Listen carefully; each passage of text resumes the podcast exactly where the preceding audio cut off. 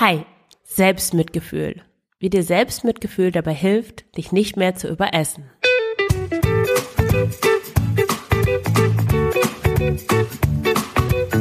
Schlanke Gedanken. Abnehmen mit Kopf und Herz. Ich bin Marion Schwenne und zeige dir, wie du mit dem richtigen Mindset und guten Essgewohnheiten dein Wohlfühlgewicht erreichst. Ganz ohne Diätstress und Zusammenreißen. Herzlich willkommen zu dieser neuen Folge des Schlanke Gedanken Podcasts. Ich bin etwas erkältet, wie du sicher hörst. Deswegen, ja, ich hoffe, dass meine Stimme durchhält. Heute eine Folge zum Thema Selbstmitgefühl. Was ist eigentlich das Problem?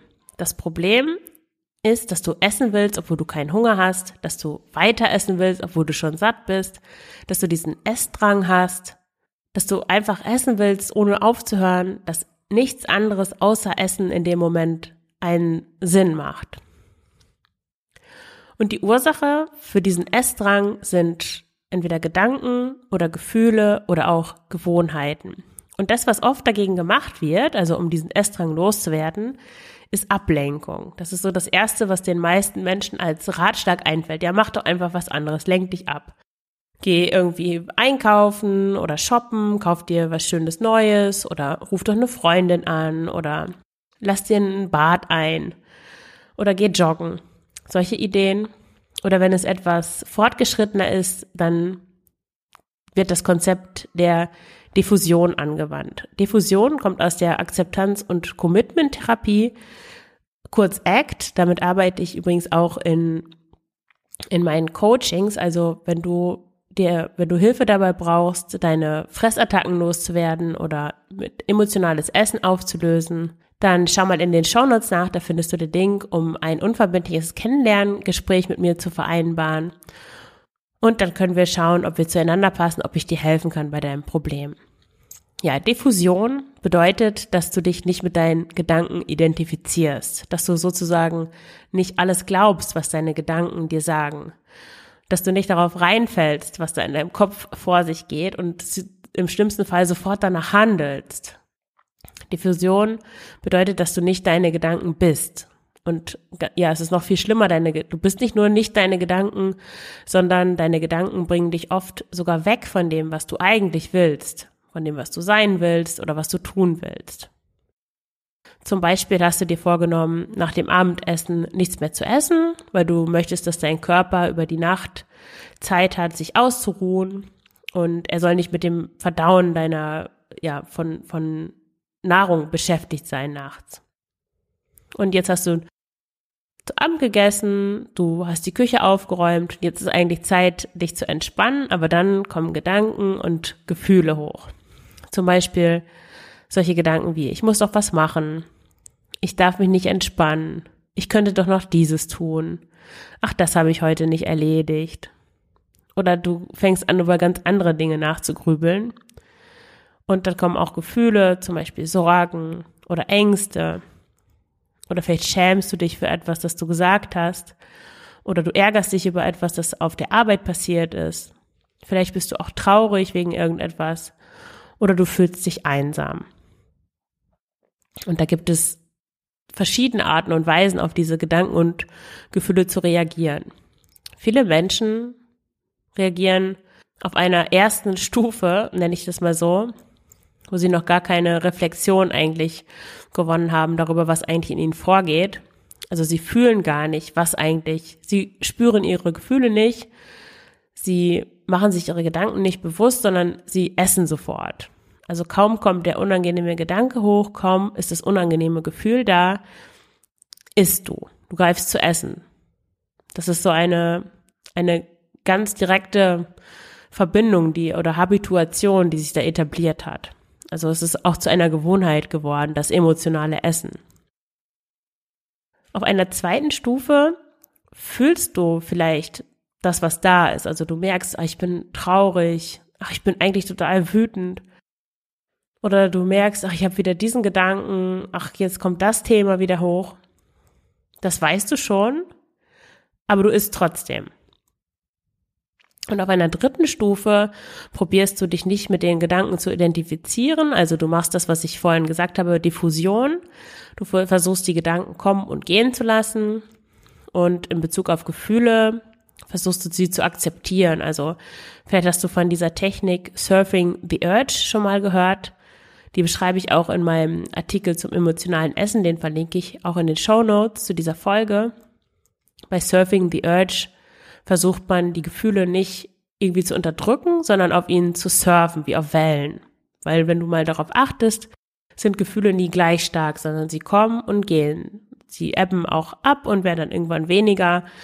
Und die Kunst ist halt das zu beobachten und sich, ja, einerseits sie nicht zu unterdrücken, aber sich andererseits auch nicht völlig davon mitreißen zu lassen. Also eben dieses Surfen. Und das was ich jetzt genannt habe auf Stufe 3, ist das, was oft in Coachings und in Therapie gemacht wird. Das Problem ist nur, gut, du spürst jetzt, was los ist. Du merkst die Trauer, die Wut oder die Einsamkeit, aber du willst immer noch essen. Der Essdrang ist immer noch da, der geht nicht weg. Und das liegt daran, dass etwas fehlt. Und das, was fehlt, ist eben das Selbstmitgefühl. Diese dritte Stufe, die Diffusion oder die Akzeptanz der Gefühle, das ist so etwas ein bisschen robotermäßiges. Das ist etwas, wo du als Intellekt anwesend bist, aber nicht als Gefühl oder mit deinem Gefühl. Und jetzt möchte ich kurz erklären, was Selbstmitgefühl eigentlich ist. Selbstmitgefühl ist nicht dasselbe wie Selbstliebe. Selbstmitgefühl bedeutet nicht, dass du alles toll findest, was du machst oder dass du dich selbst bemitleidest sondern Selbstmitgefühl bedeutet, dass du dir selbst mit Empathie begegnest. Dass du dich nicht nur mit dem Verstand, mit deinem Verstand verstehst oder dir allein verstandesmäßig entgegentrittst, sondern dass du dir mit dem Herzen begegnest. Selbstmitgefühl bedeutet, dass du dir selbst mit Empathie begegnest. Dass du dich als Person nicht nur mit dem Verstand verstehst oder mit dem Verstand dir begegnest, sondern mit dem Herzen.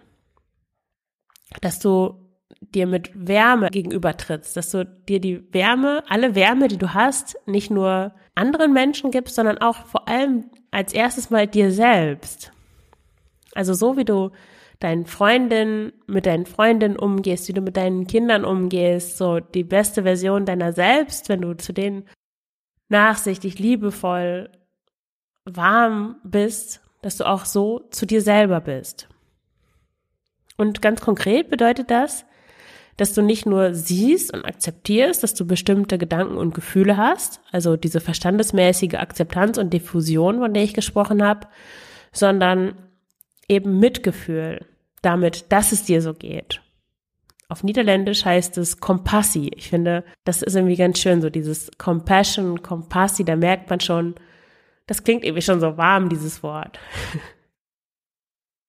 Also nicht nur, nicht nur zu sehen, dass du diese Gedanken und Gefühle hast, sondern auch Mitgefühl, Empathie, dass du die hast, also dass es dir so geht, weil das ist ja nicht leicht. Wenn du einsam bist und du immer nur reflektierst oder, oder dir bewusst machst, ah, ich bin einsam, wie fühlt sich das an und du surfst ja diese Wellen, das ist natürlich gut. Aber da fehlt so dieses Stück, dass du dir auch sagst, ach ja, das ist ja wirklich nicht leicht. Das ist, du bist in einer schwierigen Situation. Es ist für alle Menschen schwierig, einsam zu sein. Es tut mir auch so leid für dich.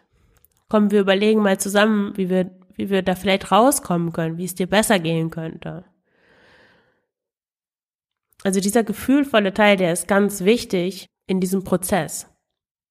Weil erst dann dürfen die Gedanken und Gefühle auch wirklich sein. Weil die wahre Akzeptanz, die passiert nicht alleine durch den Verstand, sondern dafür brauchst du auch dein Herz.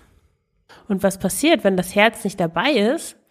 Das ist oft sowas. Also äh, du fängst an, dich damit auseinanderzusetzen, du merkst, aha, ich habe diese Gedanken, ich merke, dass ich diese Gedanken habe, du fängst an, dich davon zu distanzieren oder zu, zu du lernst, es sind nicht deine äh, Quatsch, das sind schon deine, aber das bist nicht du. Du musst denen nicht folgen, du musst denen nicht glauben, du kannst dich davon lösen und du kannst dich entscheiden, was du, ob du, ob du die Gedanken gut heißt oder nicht, aber, oder ob du die überhaupt bewertest. Also du kannst auf jeden Fall dich davon distanzieren. und du kannst auch lernen, Gefühle zu akzeptieren, dass du sie hast. Du kannst zwar lernen, Gefühle besser auch zu identifizieren, dass du überhaupt besseren Kontakt zu dir selber bekommst. Aber was gleichzeitig, was ich auch bei mir selber gemerkt habe, in diesen Prozessen von Diffusion und Akzeptanz tatsächlich dazu kommt, ist so eine automatische Wegschiebbewegung. Ja, das habe ich, ja, das ist da, aber kann das trotzdem bitte so schnell wie möglich weggehen? Ich, ich will das eigentlich doch nicht haben. Also unbewusst schiebst du sie trotzdem weg. So, die, ich, da ist der Gedanke, ich könnte ja doch noch was machen, ich könnte doch noch diese E-Mail beantworten. Und während du das denkst, denkst du dann gleichzeitig, ah nee, das will ich ja eigentlich nicht denken, das ist ja, das soll weggehen. Oder du denkst, ich bin eigentlich wütend, weil der Chef mich kritisiert hat oder weil er mir noch eine neue Aufgabe aufgebrummt hat, obwohl ich schon mehr mache als meine ganzen faulen Kolleginnen. Und du ärgerst dich und dann denkst, ach nee, ich will mich ja eigentlich nicht ärgern, das lohnt sich gar nicht, mich deswegen aufzuregen. Und damit schiebst du das schon weg. Und Selbstmitgefühl hilft dir dabei, Gedanken und Gefühle wirklich da sein zu lassen und sie auch da sein zu lassen, ohne dass es schwer und unerträglich wird. Also ohne Selbstmitgefühl hilft dabei diese Wegschiebbewegung, die, wenn du rein intellektuell daran gehst, immer noch mit dabei ist, die sein zu lassen. Weil wenn du dich innerlich in den Arm nimmst und dir Verständnis und Empathie entgegenbringst, dann ist es gar nicht mehr so schlimm, die Gefühle zu haben, weil dann, ja, dann hast du irgendwie, das ist schwer zu erklären, dann hast du so eine Art Trost, den man, glaube ich, braucht, um, um damit überhaupt umzugehen, um, um das nicht wegzuschieben, sondern sich auch nicht darauf einzulassen, sondern einfach, ja, die Gefühle da sein lassen zu können und die schwierigen Gedanken. Zum Abschluss möchte ich dir noch ein Beispiel aus meinem eigenen Leben erzählen. Meine Tochter ist ja, lebt ja im Wechselmodell, also sie ist die Hälfte der Woche beim Papa, die andere Hälfte bei mir. Und wenn sie dann weg ist, dann falle ich echt in eine Leere, in eine Einsamkeit, auch ein bisschen eine Verzweiflung und ich mache mir dann auch echt Sorgen. Ich bin eigentlich nicht, nicht jemand, der sich besonders viel Sorgen macht, der, der so Zukunftsängste hat. Oder ich neige auch überhaupt generell nicht zu Angst oder Panik oder sowas. Aber wenn meine Tochter weg ist, dann habe ich all diese all diese Gefühle. Und was ich dann meistens gemacht habe, ist was zu essen. Also besonders so, so warme, äh, kuschelige Sachen habe ich dann gegessen, so Eintöpfe, Suppen oder im Sommer dann auch eher, ja, so mit so einer cremigen Konsistenz, Joghurt, Eis, solche Dinge. Schokolade, geht immer. mit dem Selbstmitgefühl allerdings kann ich von außen auf die Situation schauen und sehen, dass ich ein totaler Familienmensch bin, dass mir Bindungen wichtig sind, dass ich auch ein sehr soziales Wesen bin, wie die meisten von uns. Und dass ich mich auch sehr an, an Dinge hänge. Also ich bin so sehr attached, ich kann nicht gut loslassen. Ich, ich bin sehr jemand, der sich so kümmert um andere. Und auf Stufe zwei oder drei, da schaue ich einfach auf mich und sehe, okay, ich habe jetzt diesen Gedanken, meine Tochter ist weg, ihr könnte was passieren. Und ich registriere diesen Gedanken und ich, ich sage mir, ich muss mich damit nicht identifizieren, das ist nur ein Gedanke, das entspricht nicht der Realität, ich muss dem nicht glauben.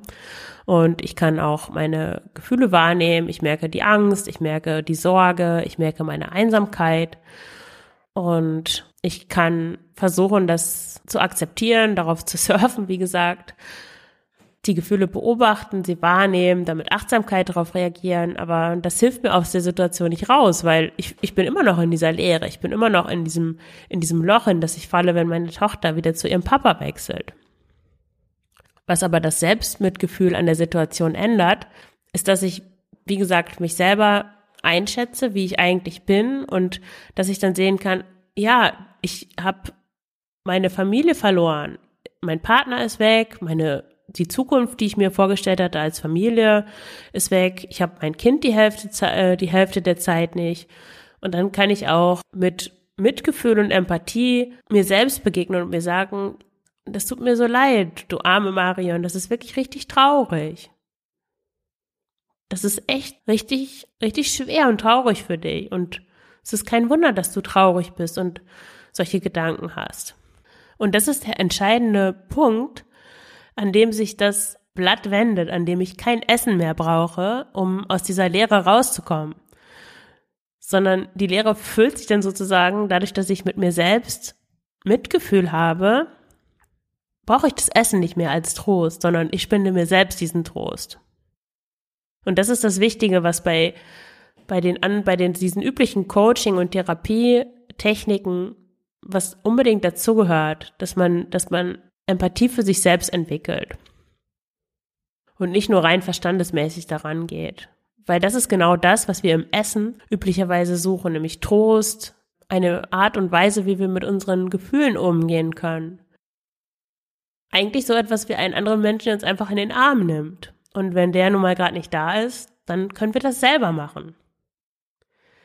Und das hilft wirklich, nicht mehr zu essen, wenn man eigentlich gar nicht will, wenn man keinen Hunger hat, sich nicht zu überessen, wenn man eigentlich schon satt ist.